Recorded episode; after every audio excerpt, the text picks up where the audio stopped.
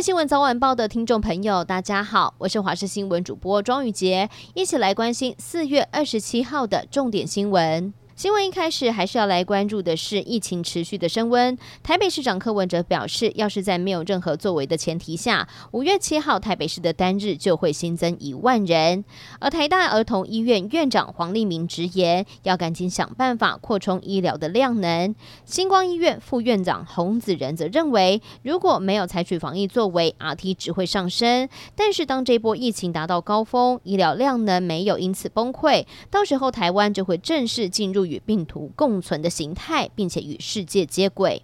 而校园的疫情也持续延烧，全国现在有超过上千所的学校因此停课。不过周末将迎来技高学生的重大考试统测。教育部在今天出席了立法院专案报告，书面内容提及，要是考生在应试期间被通知确诊，就不可以应试，必须采取外加名额入学。若是考场曾经有确诊者的足迹，就会关闭改用同考场的其余备援考场。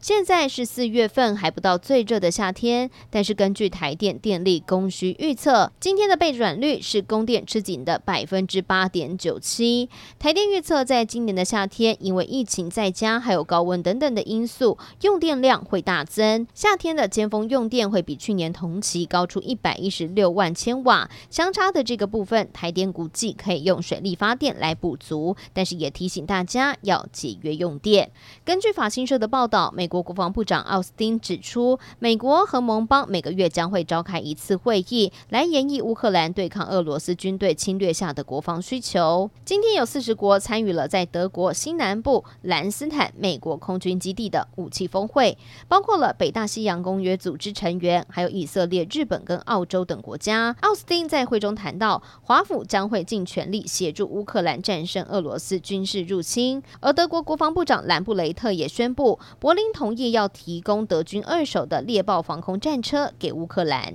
中国国家卫健委在二十六号通报，中国在河南省驻马店市有一名四岁的男童感染了 H 三 N 八禽流感。过去只有在马。狗还有禽类等动物上验出了 H3N8，因此这是全球首例有人类遭到 H3N8 感染。而中国专家初步估计，这一次的病毒还没有具备有效的感染人的能力，因此认为这一次应该是偶发性的跨种传播，造成大规模传染的风险相对来说比较低。最后带您关心天气的消息，今天受到东北风增强的影响，在迎风面的北部跟东北部地区比较凉，中南部不受影响。而上午风力逐渐增强。在台湾附近的风向是从偏南风转偏成北风，而新竹以北还有宜兰云量是比较多的，高温大约是来到了二十八、二十九度；而在花东苗栗，高温是来到了三十、三十一度。中南部地区的高温还是有机会来到三十五度。提醒大家，尤其在中午前后，高屏近山区跟河谷还有机会出现三十六度的高温。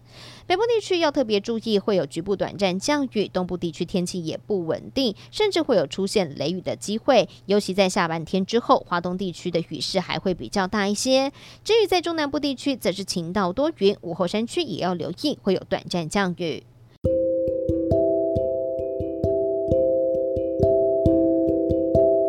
以上就是这一节的新闻内容，非常感谢您的收听，我们下次再会。